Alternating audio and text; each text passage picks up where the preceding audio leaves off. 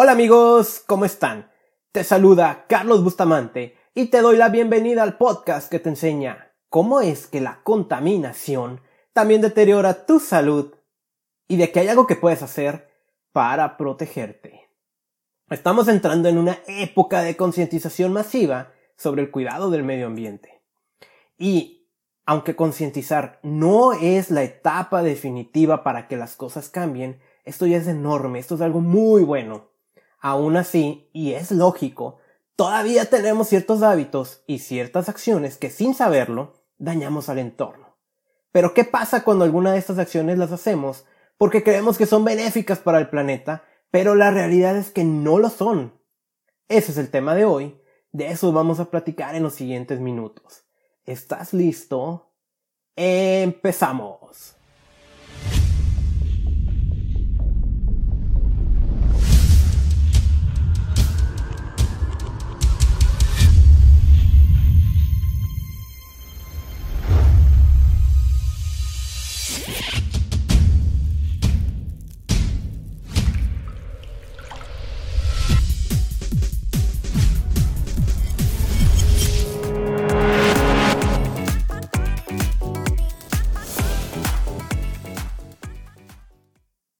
Contingencia ambiental. Todo el mes de mayo del 2019, esa ha sido la nota que ya sobrepasa también la temática de medio ambiente. Contingencia ambiental, particularmente en la Ciudad de México y en las zonas colindantes, que inclusive se ha ido hasta Guadalajara. También se ha dado a conocer mucho hacia Nuevo León, que ya estamos hablando del norte del país. Contingencia ambiental. ¿Qué ha ocurrido? En la Ciudad de México y estas eh, partes de la zona central del país ha habido muchos incendios forestales. Pero ojo, no es la temporada de, más incendios, o sea, no es el año con más incidencias. Lo que pasa es que ha cambiado un poco la manera de, de establecer lo que son las contingencias. Se agregó un nuevo contaminante que no es porque no existiera antes, sino porque ahora ya se está tomando en cuenta y esto ha aumentado el grado pues, de medición, por así decirlo. Eh, ¿Qué significa esto? Que esta temporada en la que hemos tenido muchos incendios forestales, pero que no ha sido el año con mayor incidencia, los contaminantes que se están emitiendo a raíz de esto se están mezclando con el aire ya tóxico de estas ciudades. En la Ciudad de México, el problema que ellos tienen es el smog. Y sumado al smog, ahora se les ha medido lo que son las partículas de diámetro menor, las famosas PM10 y PM2.5, que solo hablar mucho de, de estos contaminantes, la investigación científica ha descubierto tanto en los últimos años sobre estas, tanto así que puede transformar nuestro cerebro, sabemos que puede dañar nuestros riñones, que inclusive algo tienen que ver con el aumento de peso, obesidad, desarrollo de diabetes, eh, cosa increíble, ¿no? No nada más se trata de los daños de los pulmones. Entonces, aquí yo he difundido mucho un mensaje, ¿no? El, el, el consejo de no salgas de tu casa si no tienes nada que hacer afuera para protegerte, la verdad es que se queda bastante corto. No, no, no, necesitamos más. De hecho, yo te invito a que escuches del episodio 1 de este podcast, donde hablé de cómo protegerte de la mala calidad del aire. Eh, es decir, que ahorita a lo mejor lo escucho. Pues, es la primera vez que grababa un podcast, entonces no, no, creo que es mejorable. Pero bueno, hice lo que pude en aquel momento. Hay mucho más acciones que podemos hacer para protegernos. Porque realmente es insuficiente eso de no salgas de tu casa. No, va más allá. Y de hecho también puedes visitar contaminacionysalud.com y buscar ahí un artículo que publiqué que se llama Protégete de la mala calidad del aire. Es una guía rápida de qué puedes hacer. Y en ese sentido, eh, te voy a recomendar el, uso de mascarillas. Porque eh, eh, eso es lo que yo he visto mucho. bueno, yo no estoy en la Ciudad de México, yo estoy en Tijuana, hasta el norte de México. Y y muchas de las escenas que veo son personas portando una mascarilla para protegerse. Eso está bien, pero tienes que saber que la mascarilla esa de color azul que, que usan en los hospitales no te va a servir para protegerte de la contaminación, no es la adecuada. Lo que tú ocupas hacer es buscar una mascarilla tipo N95 o N99, la cual retiene partículas, las PM10, PM2.5. Estas mascarillas sí te van a ayudar a protegerte. Sobre el tema del smog, eso es otro rollo. Eh, el smog es tan problemático en la Ciudad de México. Y entonces yo reflexionaba em, y me, hacía algunas preguntas. O sea, ¿qué necesidad de estar comprando mascarillas? ¿Qué necesidad de estar buscando guías sobre cómo protegernos de la contaminación? Es más, ¿qué necesidad hay de este podcast de enseñarle a la gente cómo proteger su salud de la contaminación? Eh, eh, suena más lógico tener acciones que eliminen la contaminación y no estar enseñando cómo protegernos. Y a pesar de décadas de tratar de disminuirla, con acciones como el hoy no circula, como acciones de forestación y más áreas verdes, como el mejoramiento de las tecnologías vehiculares eh, que se supone que emiten ahora menos contaminantes, hasta que descubrimos que cierta compañía alemana nos estaba mintiendo con sus resultados. Eh, a pesar de todo esto, la contaminación no baja. Yo le mostraba a una amiga, de hecho a Maggie, Maggie Avanza, la persona que nos acompañó en el episodio anterior que hablamos sobre calentamiento global, una gráfica que conseguí en, en un libro sobre las emisiones de CO2, las que causan el calentamiento global y cambio climático.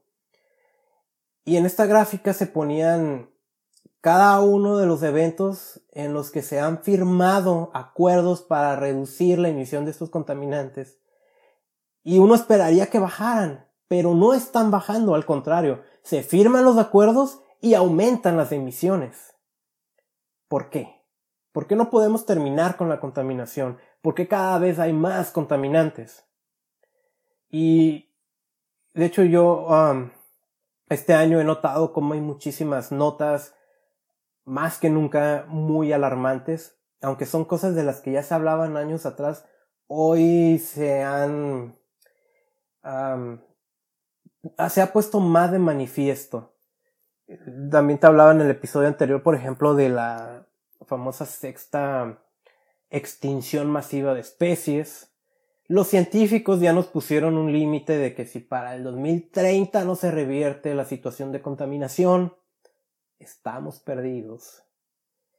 Eh, se ha descubierto tantas cosas que están pasando en los océanos. Eh, también leía una nota sobre tortugas que están llegando con tumores por la exposición a químicos en, en el océano. ¿Qué está pasando?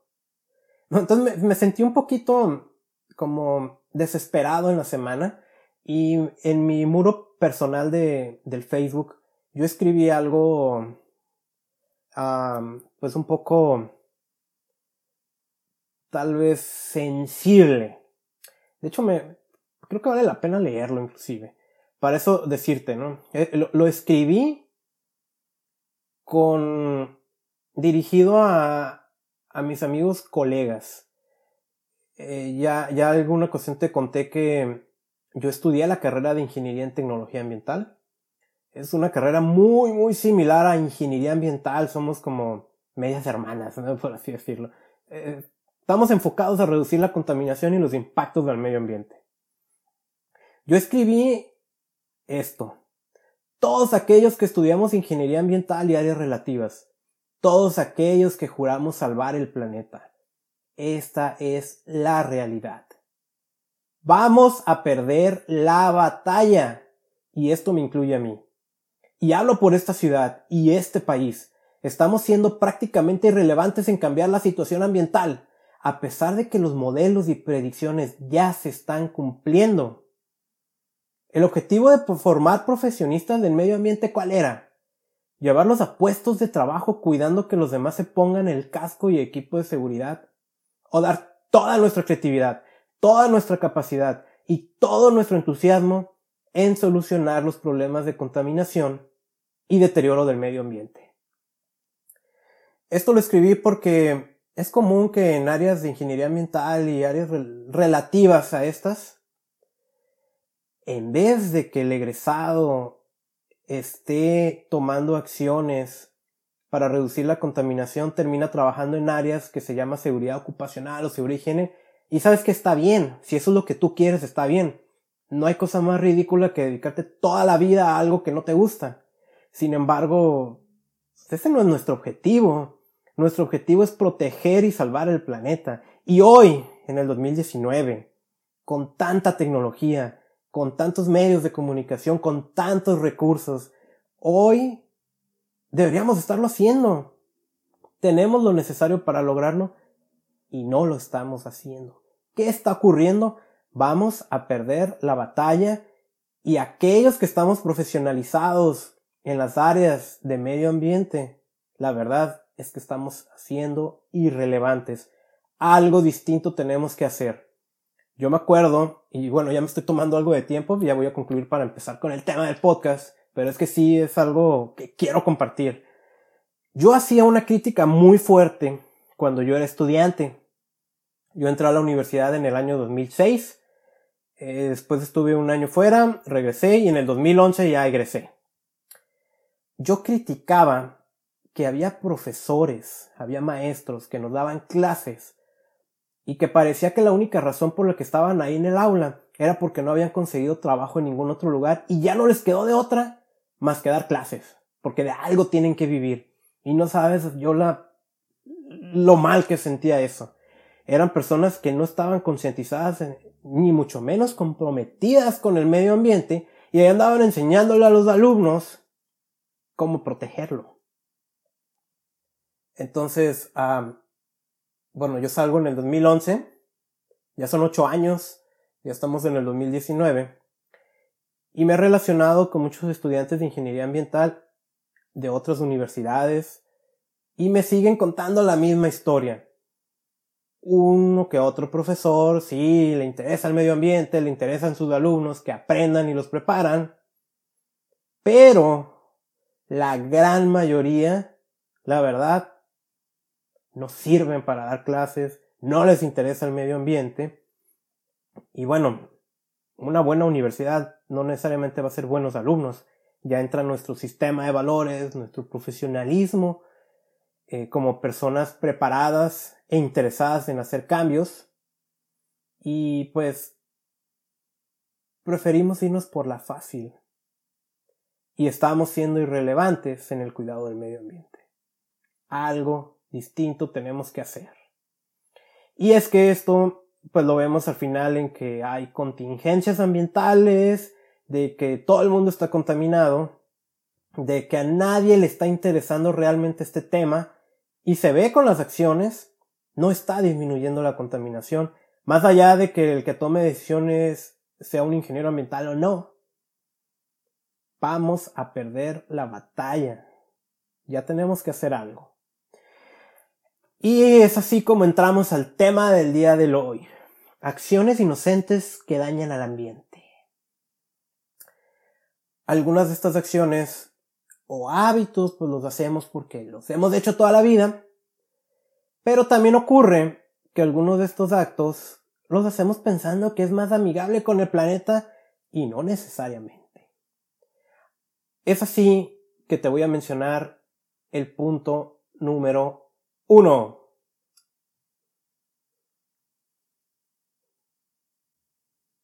La bolsa desechable de plástico. Y me vas a decir, ay, pues todo el mundo habla de eso. Es obvio que es malo para el planeta. Pero espérame tantito y déjate explico. Porque eso ya lo sabemos todo el mundo. Y hay una batalla frontal para ya evitar su uso. Gobiernos locales en México ya por fin se están poniendo las pilas al respecto, ya las están prohibiendo. Esto ha empezado a... Tardó un poquito, pues hace más de una década se está haciendo alrededor del mundo, pero qué bueno que ya, empezó. El plástico del que se habla tanto, que sabemos que hay islas o parches de, plástico en los océanos, que, que, siempre que lo explico les digo, no, no es que sea una isla como tal, que te bajes a caminar y explorar a ver qué encuentras, sino que más bien parece como una sopa de desperdicios y que son partículas de plástico que por efecto del sol se van degradando y haciendo más compactas. Eso ya es un problema porque quién sabe quién lo va a limpiar. ya es un hecho que la, los pececitos y otros microorganismos lo están consumiendo y se está metiendo a la cadena alimenticia hasta llegar a nosotros que también ya tenemos microplásticos en nuestro organismo. Y es así como hay una batalla ya para no usar plásticos de un solo uso, como la bolsa desechable. El verdadero problema del plástico no es lo que está flotando en el océano. La gran mayoría del plástico se estima que está hundida en el fondo del océano y ese sí es un problema. Bueno, se está prohibiendo que, se utilice. Y, y digo, es increíble, ¿no? Porque es un artículo que estamos tan acostumbrados a ver, inclusive a usar. Pero observa bien una bolsa de plástico desechable, de esas del, del súper. Súper delgada, ligera, pero eso sí como aguanta. Eh, de hecho, creo que soporta hasta mil veces su propio peso. Es una maravilla de la ingeniería a la cual se le dedicaron años de investigación y desarrollo y ni que te digo millones de dólares. Una auténtica maravilla y es una falta de respeto que lo utilicemos unos minutos y la tiremos. Entonces, hay, además de las legislaciones que están saliendo, hay campañas de concientización para que ya no las utilicemos. He visitado yo algunas tiendas de orgánicos e inclusive algunas tiendas de cadenas grandes que están acatando esta orden de no utilizar esta bolsa de plástico y lo que te están dando es la bolsa de papel. Uno pensaría que una bolsa desechable de papel es más amigable con el planeta que una bolsa desechable de plástico. No lo es. no lo es. Eh, hay, hay, quien hace la comparativa y dice, es más impactante una que otra. Está muy difícil hacer ese comparativo porque la bolsa desechable de plástico no se degrada con el medio ambiente y se está yendo muchas a los océanos. La bolsa desechable de papel, su impacto, que ahorita te lo voy a comentar, va hacia las emisiones de la atmósfera. Es comparar peras con manzanas. No te puedo decir que es más impactante uno que otro. La realidad es que ambas impactan el medio ambiente. Y es que déjate cuento, utilizar bolsa desechable de papel Además de que se ocupa árboles para hacerlas, en algunos casos se blanquean y para eso se utilizan químicos como el cloro y, otros, los cuales se descargan a océanos y ríos, causando impactos al medio ambiente. De hecho, para fabricar una bolsa de papel ocupamos aproximadamente tres veces más agua que para producir la bolsa desechable de plástico. Además de que sus emisiones de efecto invernadero las que provocan el calentamiento global, en el caso del papel es hasta 70 veces mayor que la bolsa de plástico. Y teóricamente es más fácil reciclar la bolsa desechable de plástico que la de papel. Eso sí, la bolsa de plástico toda su vida va a ser plástico. Cuando digo toda su vida me estoy refiriendo a cientos de años. El papel, pues de alguna manera, siempre y cuando no tenga aditivos especiales para, para que dure más, eh, es más fácil incorporarlo al, medio ambiente y en algunos casos a lo mejor hasta en la composta.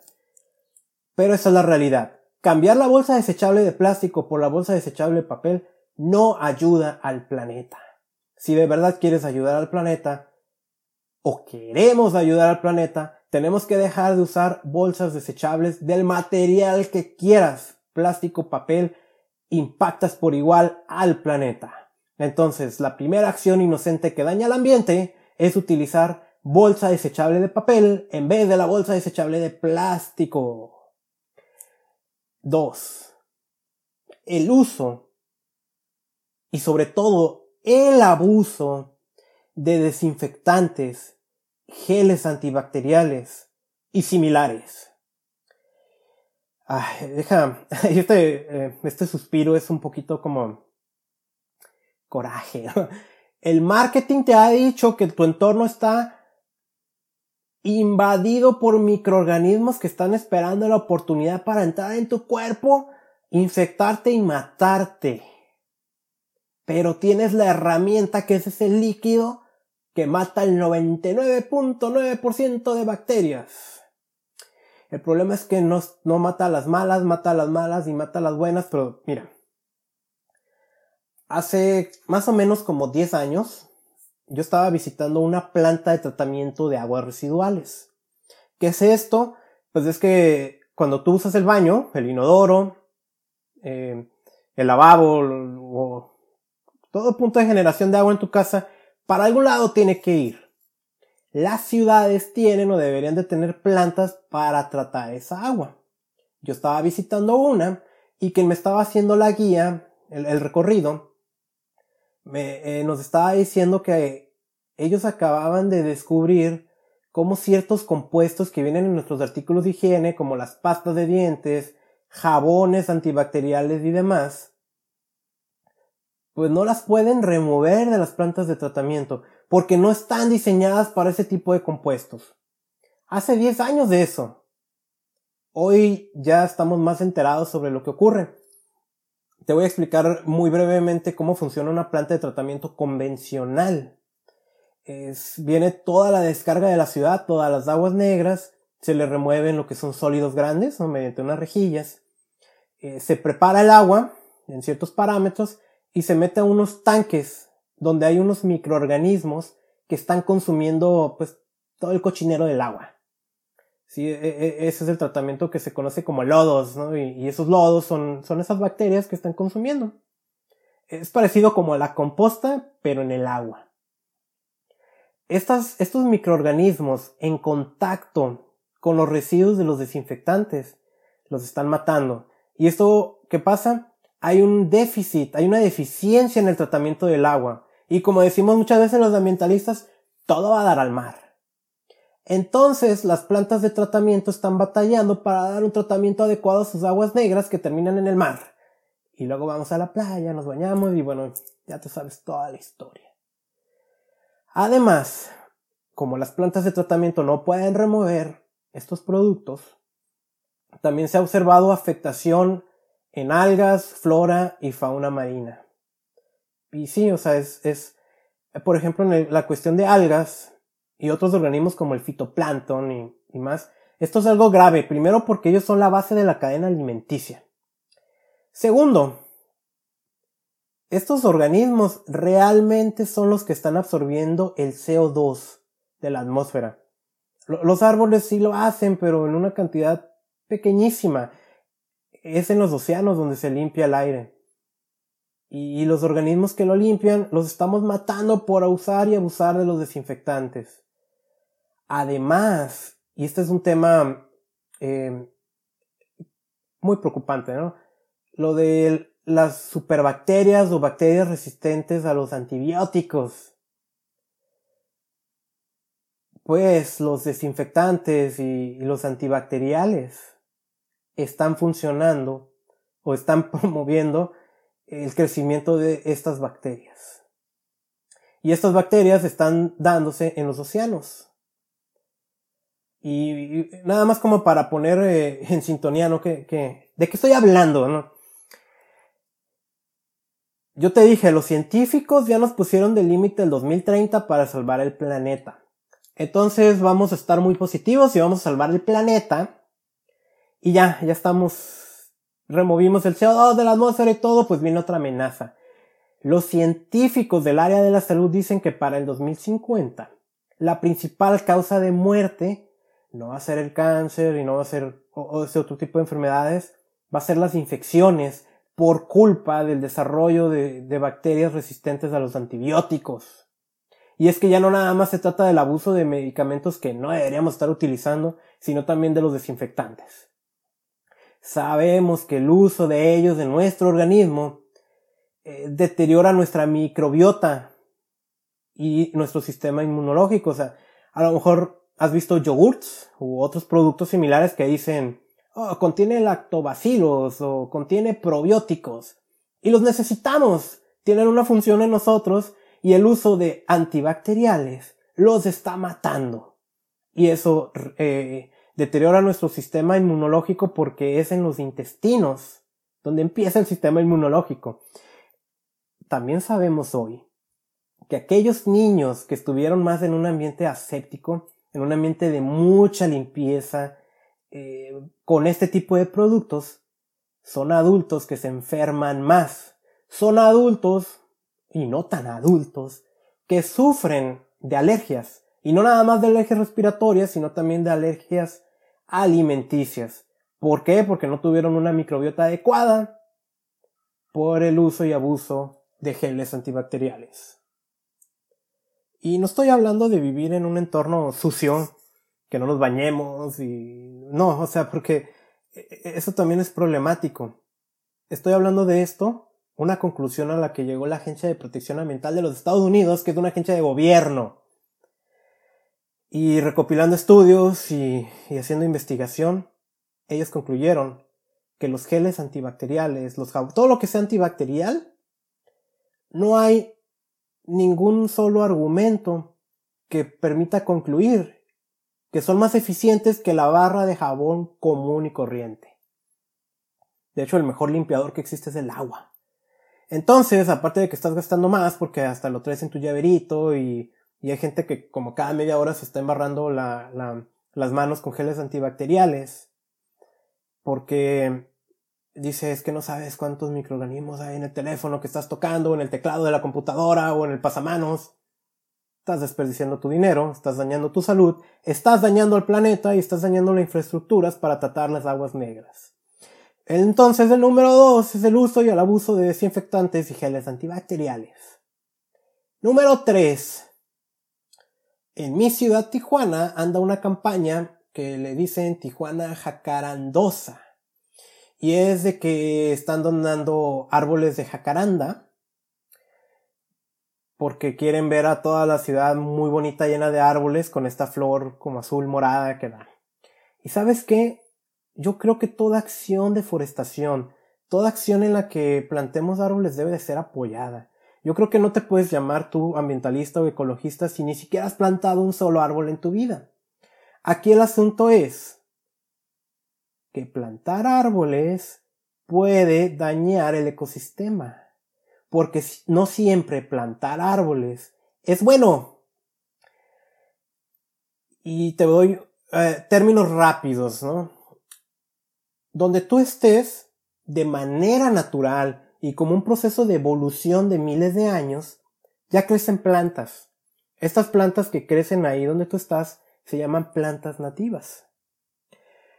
El, está también el tema de globalización, el cual empezó cuando, por ejemplo, Europa, los europeos vinieron a conquistar América, se trajeron otras plantas y estas plantas se adaptaron a la región y sin necesariamente causar un desequilibrio al ecosistema, ya crecen como si fueran nativas, no son nativas, se le llaman plantas naturalizadas. Y luego está el asunto de las plantas exóticas invasivas, que estas son las que causan un daño al medio ambiente. Es cuando plantar árboles, en vez de ser algo positivo, se vuelve algo negativo. La introducción de plantas invasoras trae múltiples daños. Primero, desplaza la flora que sí es nativa. Porque imagínate que te vas a traer una planta a lo mejor de África. Y en África hay muchos animales u otras plantas que están compitiendo para ver quién domina. Entonces, em, aquí estoy tecleando nada más para, buscar algo que se me perdió. Em, esas plantas agresivas las pones en la región donde tú vives y ¿qué crees que va a pasar? Se va a defender de las especies que son nativas, las va a desplazar, las va a matar. Y las plantas que están ahí, no, no nada más es algo que ahí crece, es parte de todo un equilibrio ecológico que tiene que ver con el hábitat de la fauna, de microorganismos, inclusive con la fijación de CO2, con la emisión de oxígeno. La introducción de especies invasoras también puede aumentar los incendios. Eso pasa mucho con los eh, pastizal inducido. Deja infértil el suelo. y sobre todo algo que, aunque este no es un impacto ambiental, está relacionado, cambia la identidad de una región. Por ejemplo, cuando a, lo mejor se toma como escudo de una ciudad una planta que ni siquiera es de ahí, y eso es un cambio socioeconómico negativo. Introducir especies inadecuadas de árboles porque creemos que estamos haciendo bien al medio ambiente puede causar estragos. Y, ahí te va eh, una que pocos saben. Hay árboles que emiten contaminantes. Y, bueno, está el debate de que si un árbol realmente emite contaminantes porque es natural. Pero bueno, lo que ellos emiten se llaman compuestos biogénicos, que estos se combinan con unos contaminantes de los vehículos y les pega el sol y terminan formando smog. Contribuyen más bien a la formación del smog. Entonces imagínate una ciudad tóxica como la Ciudad de México que tiene mucho smog y luego les ponemos árboles que no son de la región que contribuyen a ese problema y ahora sí de verdad estamos generando oxígeno y limpiando el, aire para poner estos arbolitos no introducir especies que no son de la región a donde tú estás no es lo más adecuado es increíble que todavía estemos utilizando eucaliptos para plantar en las ciudades. Ahora, a lo mejor tú vas a querer un listado de especies invasivas para no seguir cometiendo este error. No es tan fácil la respuesta porque depende de dónde me estés escuchando. No es lo mismo el que me estés escuchando de mi ciudad Tijuana a que me estés escuchando de China. Que ojalá haya alguien que me esté escuchando en China. No es lo mismo. O sea, depende. Pero, por ejemplo, la, la ONU ya tiene un listado de las 100 especies invasoras más dañinas del mundo. Ahí está, por ejemplo, el pirul, popular árbol, y ahí lo tienen. Ahora, el pirul no se comporta tan invasivo en Tijuana, que es donde yo estoy grabando. Pero aquí en Tijuana tenemos eh, otros como la cola de zorro, que es un, un arbustito que se pone mucho en los camellones, que se ve increíble, pero es increíblemente invasivo y provoca impactos al medio ambiente. Cuando yo platico con gente sobre esto, sobre que plantar árboles no siempre es bueno para el medio ambiente, no saben la crítica que me llueve. Y lo peor de todo es que me llueve crítica de gente que ni siquiera sabe. Que gente que dice, eh, todo mundo está en la ciudad y las ciudades están impactadas, pero no se dan cuenta que dentro de las mismas ciudades todavía hay recursos naturales que podemos proteger o que cuando hablamos de ecosistemas no está todo quietito ahí nada más en el sitio. Es, es, hay movimiento y eso se desplaza a otros sitios. Y porque vemos bonita una planta, ya le dimos en la torre a un lugar que está algunos kilómetros más adelante, pues porque son plantas invasivas. Entonces, hay que tener mucho cuidado cuando plantamos árboles. Ya, ya ni te digo también traernos especies que ocupan mucha agua a regiones desérticas, en donde lo que menos hay es agua. Entonces, el punto número 3 es plantar árboles con las especies incorrectas, particularmente árboles invasivos. 4. Esto puede ser una tradición bonita en fiestas patrias, en Navidad, en Año Nuevo, pero pues lamentablemente eh, tiene muchos impactos al medio ambiente, muchos accidentes, ya debería estar prohibido. Y es que, mira, cuando yo era niño, de hecho es un recuerdo muy bonito que tengo de mi niñez, en Guadalajara, había un tío que formaba, eh, le llamaban castillos y eran estructuras de fuegos artificiales, se prendían, era algo hermoso, luces, sonidos, chiflidos por todos lados, todos los niños ahí corriendo, muy bonito. La realidad es que los fuegos artificiales también es una tradición, pero que nadie nos dijo lo peligroso que es. Más allá de lo obvio de que te puedes volar una mano, que te quema la cara, no sé cuántos muertos hay cada festividad navideña por lo mismo. Pero en su composición química es terrible. Una de las cosas que tienen los fuegos artificiales para elaborarlos se llaman percloratos. Los percloratos es un químico que afecta la glándula tiroides. Esto provoca hipotiroidismo, que es cuando bajan nuestros niveles de, esta hormona, y eso nos provoca diversos efectos adversos, principalmente en la piel, en nuestro sistema cardiovascular, nuestro sistema pulmonar, los riñones, el tracto gastrointestinal, el sistema nervioso, sistema esquelético, sistema reproductor, tanto en hombres como en mujeres, dices, no, pues todo. y pues es que son sustancias em, que también eh, son estas, sabes que se me fue el nombre, pero son estos, estos químicos que una vez que ya están ahí en el entorno, ahí ya se quedan. Eh, persistentes es la palabra que estoy buscando. También tenemos los fuegos artificiales de baja calidad, esos que son súper baratos, que venden de manera clandestina, elaborados con metales pesados como el plomo, de cual ya he hablado mucho en otros episodios y en mi blog. El plomo, que es particularmente peligroso en niños, pero también en adultos, que le gusta esconderse en los huesos de, las personas, y pues que en un periodo largo de tiempo puedes terminar desarrollando cáncer. En el caso de los niños, daña su cerebro, eh, puede haber retrasos pues, mentales, eh, personas que no van a alcanzar nunca su potencial cognitivo. El plomo es terrible, es uno de esos metales pesados que ya quisiéramos erradicar y los tenemos en los fuegos artificiales. Y la calidad del aire. O sea, estamos hablando de que ya estamos respirando un aire tóxico y con los fuegos artificiales, tan solo en los Estados Unidos, a nivel nacional, se estima que la calidad del aire en, esas festividades y en los días siguientes se deteriora un 40% más de lo que ya está. Entonces, una acción inocente, una acción bonita, tradicional de los fuegos artificiales impacta al medio ambiente. Y por ejemplo, estos percloratos, también tengo estudios de cómo se están acumulando en lagos y otros cuerpos de agua, dañando la flora marina. Triste, pero así es. Y sobre todo yo lo digo, ya deberían estar prohibidos. E, e, este último año en la Ciudad de México me tocó ver un video de cómo en vez de usar fuegos artificiales hicieron un espectáculo de láser. Tal vez no es lo mismo, pero es cosa de evolucionar. Si ya sabemos que algo está mal, ¿para qué lo seguimos haciendo? Punto número 5. Punto número 5. El uso de focos ahorradores. Y, ah, caray, que no se suponía que era para el planeta, porque son ahorradores, gastan menos energía. Si gastan menos energía, significa que hay menos emisiones contaminantes de la atmósfera. Sí, eh, eso es verdad. El asunto con los focos ahorradores es lo que contiene en su interior. Porque esos, igual que cualquier otro artículo, en algún momento pues se finaliza su vida útil y ya no funciona. Los focos ahorradores tienen Mercurio. El mercurio ya he hablado también de él en otras ocasiones.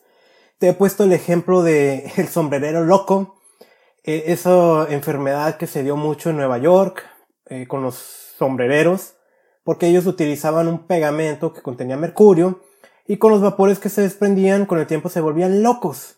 El mercurio es un neurotóxico, eh, esto es, es tóxico para el sistema nervioso, te vuelves loco. Hay otras afectaciones, está también la enfermedad de Minimata de Japón, que la gente perdió el control de su cuerpo, también se volvió loca por consumir alimentos del mar contaminados con mercurio. La cosa es que los focos ahorradores también lo tienen. Y bueno, hay un cierto riesgo, por ejemplo, si se te rompe un foco en tu casa, te vas a exponer a mercurio, no te vas a morir, no te vas a volver loco, pero como lo he dicho, ¿no? Poquitos químicos por aquí, poquitos químicos por acá y por acá, te inundas de químicos en tu cuerpo pretendiendo limpiarlo con jabones, con champús, con cremas, que están cargadísimos de químicos. Entonces, entre poquito y poquito ya, ya no es tan poco.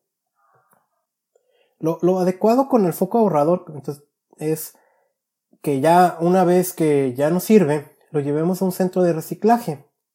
El problema es encontrar con uno. Aquí en Tijuana, donde yo grabo, no lo hay. Al momento no lo hay. Y cuando hay campañas de acopio de, residuos electrónicos, no te los aceptan. Los focos ahorradores son un problema. Fueron una solución para el gasto desmedido de energía, pero ahora se vuelven un problema cuando se convierten en residuo.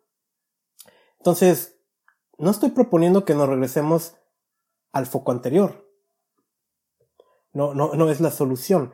Lo que estoy proponiendo, o no, y no es que yo lo haga, es la recomendación general ya hay focos o bombillas más modernas. El uso de bombillas LED. Estos focos todavía gastan menos energía que los focos ahorradores, no tienen mercurio y duran más tiempo. Son un poquito más costosos, pero es el clásico ejemplo del que se paga solo. Entonces vale la pena, pero ojo, hay un detalle con los focos LED y es la emisión de, de esa luz azul de la que se ha hablado que generan los smartphones y otros aparatos electrónicos que ocasionan daños en tu salud porque luego no te dejan dormir y también se sabe que van dañando la retina. Entonces, en, en tu habitación donde tú duermes hay que adquirir focos LED que tengan filtro para luz cálida, para que no te provoquen problemas de insomnio y otras afectaciones a tu salud. Entonces hemos hablado de cinco, cinco acciones inocentes que dañan al medio ambiente. Es cambiar la bolsa desechable de plástico por la bolsa desechable de papel, y de hecho usar cualquiera de las dos daña al medio ambiente. Usar y abusar de los desinfectantes y antibacteriales. Plantar árboles cuando utilizamos las especies incorrectas. El utilizar fuegos artificiales. Y los focos ahorradores. Cuando yo preparé el podcast, yo quería dejarle el tema hasta ahí. Cinco nada más, no tiene caso irnos más largos. Pero se me ocurre darte un extra. Y te lo voy a poner con un ejemplo para que veas que no todos somos perfectos. Yo también estoy mejorando en esto de cuidar el medio ambiente. También hay cosas que a veces no me doy cuenta, ¿no? Pero pues es poco a poco. Y te lo cuento así. Hace un año exactamente, yo estaba en una expo de comida vegana. Yo no soy vegano, pero pues sí me llama la atención serlo uno o dos días a la semana por una cuestión también ambiental y una cuestión de salud. Entonces está muy vinculado el veganismo precisamente con el cuidado del medio ambiente y es interesante a ver si después eh, puedo entrevistar a alguna amiga para que nos platique más sobre cómo se relaciona. Y en un, en esta feria, en una carpa, estaban vendiendo productos ecológicos. Para eso yo ya tenía que cambiar mi cepillo de dientes porque lo veía y ya daba pena, o sea, ya, ya, ya lo tenía en, mi mente hacerlo. Y estaban vendiendo un cepillo de bambú que traía cerdas de no recuerdo qué material, que, que no es plástico, para no dañar el medio ambiente. Yo ya tenía la idea de comprarlo, lo compré y vi que también estaban vendiendo popotes, porque así como a las bolsas desechables de plástico, a los popotes, que también es un artículo ridículo, también se le ha hecho mucha campaña para ya no utilizarlos. Y seguramente has visto esa imagen de la tortuga a la que le están quitando un popote que tiene enterrado en la nariz. Yo lo vi y lo estaban vendiendo con un cepillito para limpiarlo y una bolsa de estuche para traerlo en todos lados. dije, qué buena onda. Aprovecho y compro un popote de acero inoxidable, porque este no daña al planeta. Eso fue hace un año. Pregúntame cuántas veces lo he usado en todo este año. Ni una sola vez. Entonces, ¿qué necesidad tuve de comprarlo? El asunto es este, y pasa en mi ciudad, y yo sé que va a estar pasando en otras ciudades, está surgiendo un emprendimiento de productos ecológicos, de productos amigables con el medio ambiente, en el que te están ofreciendo alternativas menos impactantes. Eso está magnífico y eso hay que aplaudirlo. La cosa es cuando esto se convierte en una moda. Y por moda lo compras sin tener que usarlo. Como me pasó a mí, compré un popote que no necesitaba. De hecho, ¿qué necesidad tengo de estar tomando un popote? Eh, el acero inoxidable, ¿de dónde se obtiene? De minas. Y la industria minera es una de las que más impactan al medio ambiente. Ahora, ese popote seguramente, por mucho que lo use, me va a durar toda la vida pero era obvio que yo no lo necesitaba. Entonces, adquirir productos ecológicos porque son ecológicos, porque son amigables en el medio ambiente y no usarlos, eso daña al medio ambiente. ¿Has comprado tú algún producto de estos? Entonces, ya lo sabes, ese es un sexto. No, no es necesario estar comprando productos ecológicos nada más por comprarlos salvo que sí los necesites. Muchas veces estos productos ecológicos eh, impactan mucho al medio ambiente en su elaboración, pero se asume que se compensa por el hecho de que te va a durar años y años, como el popote de acero inoxidable. Pero también esta es la realidad, no lo uso y lo compré por moda y ya me di cuenta y perdónenme. Yo también cometo errores. Entonces, hemos visto hoy seis acciones inocentes que dañan al medio ambiente. Hemos llegado al final de este episodio. Eh, estoy viendo que sí dure algunos cuantos minutos. Espero que te haya encantado. Espero que te haya encantado mi reflexión del inicio. Yo te invito a que compartas este audio o si lo estás viendo en YouTube que lo compartas el video Creo que más gente necesita saber esto y ahora que tantas cosas están sabiendo sobre el medio ambiente. Te invito también en que me sigas a mis redes sociales, Facebook, Instagram, me encuentras con el nombre de usuario Contaminación y Salud, mi blog donde publico artículos, contaminacionysalud.com. También te invito a que te suscribas a este podcast que ya viste es totalmente gratuito. Eh, hay gente que no sabe qué es un podcast, es esto, eso es un audio, es como un programa de radio que tú lo escuchas cuando se te dé la gana. Suscríbete desde la plataforma que me estés escuchando, puede ser iVoox, Google Podcast, Anchor, donde lo hayas encontrado, suscríbete, compártelo con tus amigos y muy pronto estaremos en contacto con un nuevo episodio, porque lo que yo quiero es enseñarte a cómo proteger tu salud de la contaminación. El primer paso para proteger tu salud de la contaminación tiene que ver con alejarte o eliminar la fuente, o en este caso, no generar contaminación. Entonces, teniendo cuidado de estas acciones inocentes que dañan al medio ambiente, ya entramos en acción para proteger nuestra salud de la contaminación. Que tengas un maravilloso día.